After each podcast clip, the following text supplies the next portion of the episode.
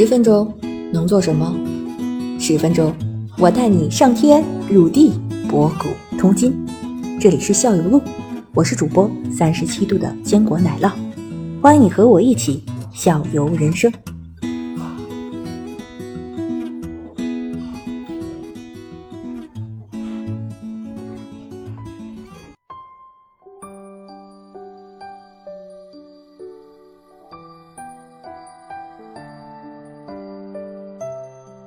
对对对，然后密室的话，我们嗯。我再分享一个小故事，然后咱们就转到看看回到剧本杀。我我我那个时候，我曾经其实我呃遇到过一个密室，接触过一个密室，比你们两位还要早，基本上能达到我估我不记印象不会太清楚，但我估计也就是两千年到两千零五年之间，嗯，这个算不算早？太早了，这已经是密室刚出现的时候了。是吗？最早的时候，然后这个这个，因为什么呢？因为我当时呢，在那个时候刚大学毕业跟就上大学跟大学毕业的时候，我特别的喜欢看日剧，嗯就基本上十集左右。嗯我曾经看到过一个日剧，这个日剧就是一个以密室为主题的日剧，而且它这个它这个呃电视剧差可能可能也就八九集或者十集，他们日本都是这样的。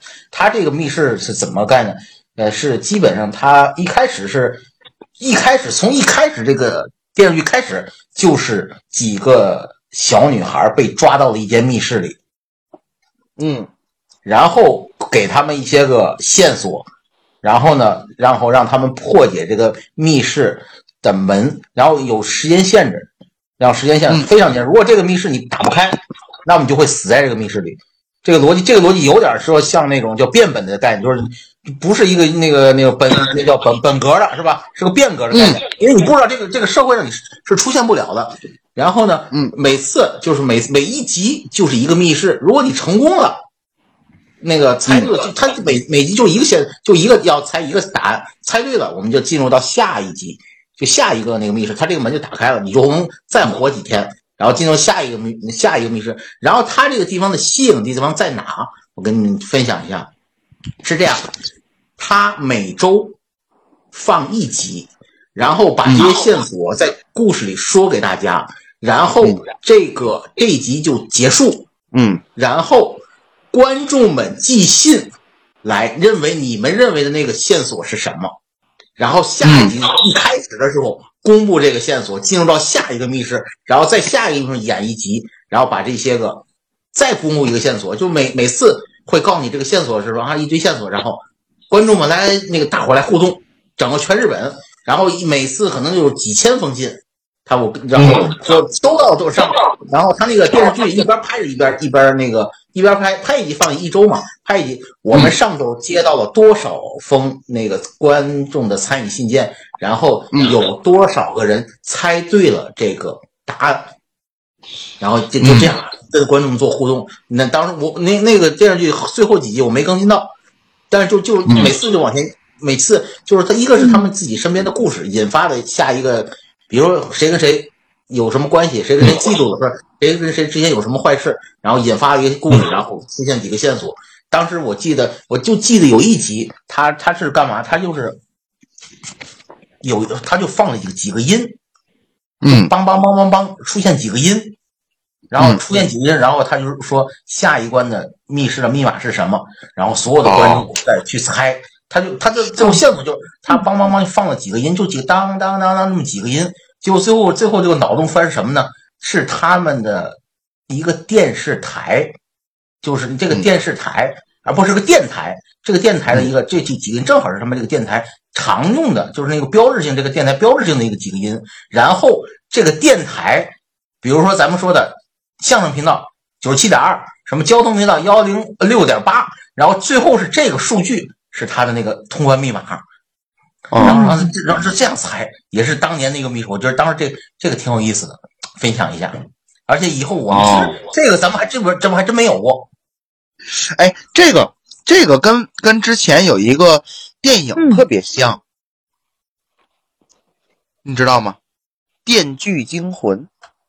天哪，有会 有这种吗？你让观众电猜吗？锯惊魂不是不是那个观众猜，我是说您说这个形式，它不就是嗯多少个人进一个密室，每个密室里按按多长时间必须闯出来，没闯出来的就会留在这个密室里吗？完了，这个模式不就特别特别像那个那个经典的那个电影《电锯惊魂》吗？呃，但是我还说一点，就是它有一定的互动性，可以跟观哦，众就是那个，主要是那个跟那观众互动是吧？对，我觉得这一块儿好像咱们现在还没有过，这么多年还没出现过这种吧？没有过，因为因为这个好像跟那个他们的电视剧拍的方式有关。咱这边电视剧呢，就是整个拍完了之后一集一集放，但是他们那边呢，就像美剧、日剧啊，他们的这个方式是拍一集播一集，播根据观众的反馈再拍一集再再播一集。写一集，对对对对对对，好像是有这个这个在内的。哎，我总是，所以我觉得他这也挺好的，呃，勾着你，每次都要参与，每次都要参与，对对对对对，这个挺好的。而且这个脑洞其实非常大。你刚刚我我就才印象第一集，就是它是一个电台的一个频段，是最后翻出来拿这个频段去试，这个脑洞非常大，而且每每集都这样。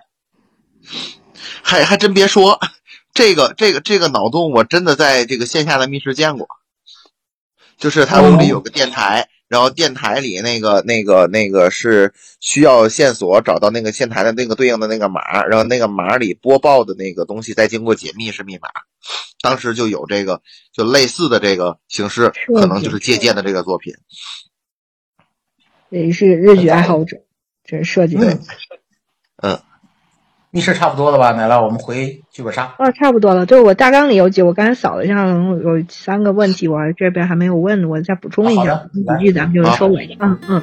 然后就是说，现在我发现，因为子清的那个呃，子清的嗯、呃、孩子宝贝啊、呃，也在也喜欢开始喜欢玩了。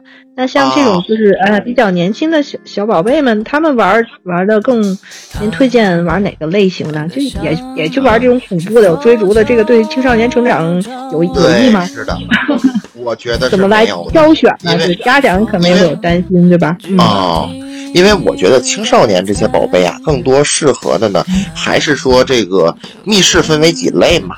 第一类就是那种解谜类、开动脑筋的。第二类呢，就是那种这个恐怖的；第三种还是更注重这个这个体验的。其实第一类和第三类都可以让宝贝进行一下射击，比如第一类经过推理呀、解谜呀，闯出密室，对吧？我觉得对于宝贝来说是一个比较好的选择。或者第三类就是剧情推理演绎类的，没有过多的恐怖元素。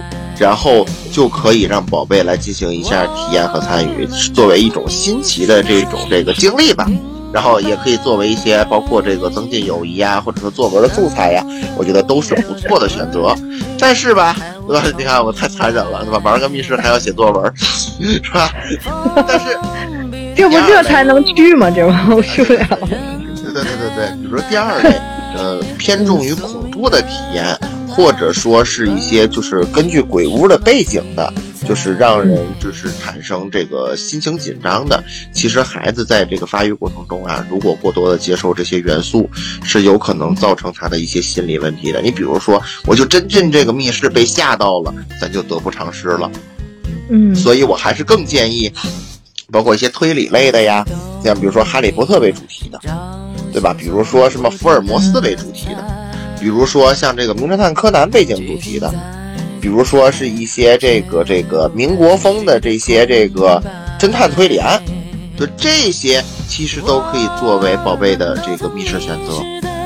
嗯嗯，一般店家会给，就是看到年轻的小小孩子来对，会给推荐，他也会有一个推荐，对吧？嗯，是的，是的，是的。嗯嗯，那不行就放心了。那子星你，你你会放心？比如说，其实孩子。对恐怖的元素还是充满好奇心的，他们可能就想玩那个恐怖的，就想有没问题啊，没问题，你别把我你也是放心大胆 OK 的，对吧？不，他要拉着我进去，我就不进去。他要拉着我，我就改，他换一个，换个本不好吗？那他他就不带你玩了，他自己去玩也也 OK。然后我要真是被吓到了的话，可能也不会跟你说。应该不会，应应该不会有那个，反正。因为当家怎么样？干一这样，这个很简单，我可以很好的控制呗。我给他的经费达不到三百八十八跟二百八十八，就不会再。追逐肯定得二百块钱以上了，对吧？哎，对对对，四十八到五十八的，你想，哎他，可能，都没有那个 NPC 那个追逐的过程，因为请不起人是吧？对，这个就可以完美的避开你，然后对吧？哎，确实是，确实是，这个太机智了。没有花钱就不是嘛，嗯，对，没花到那个位置就享受不到那样的恐怖。是的，是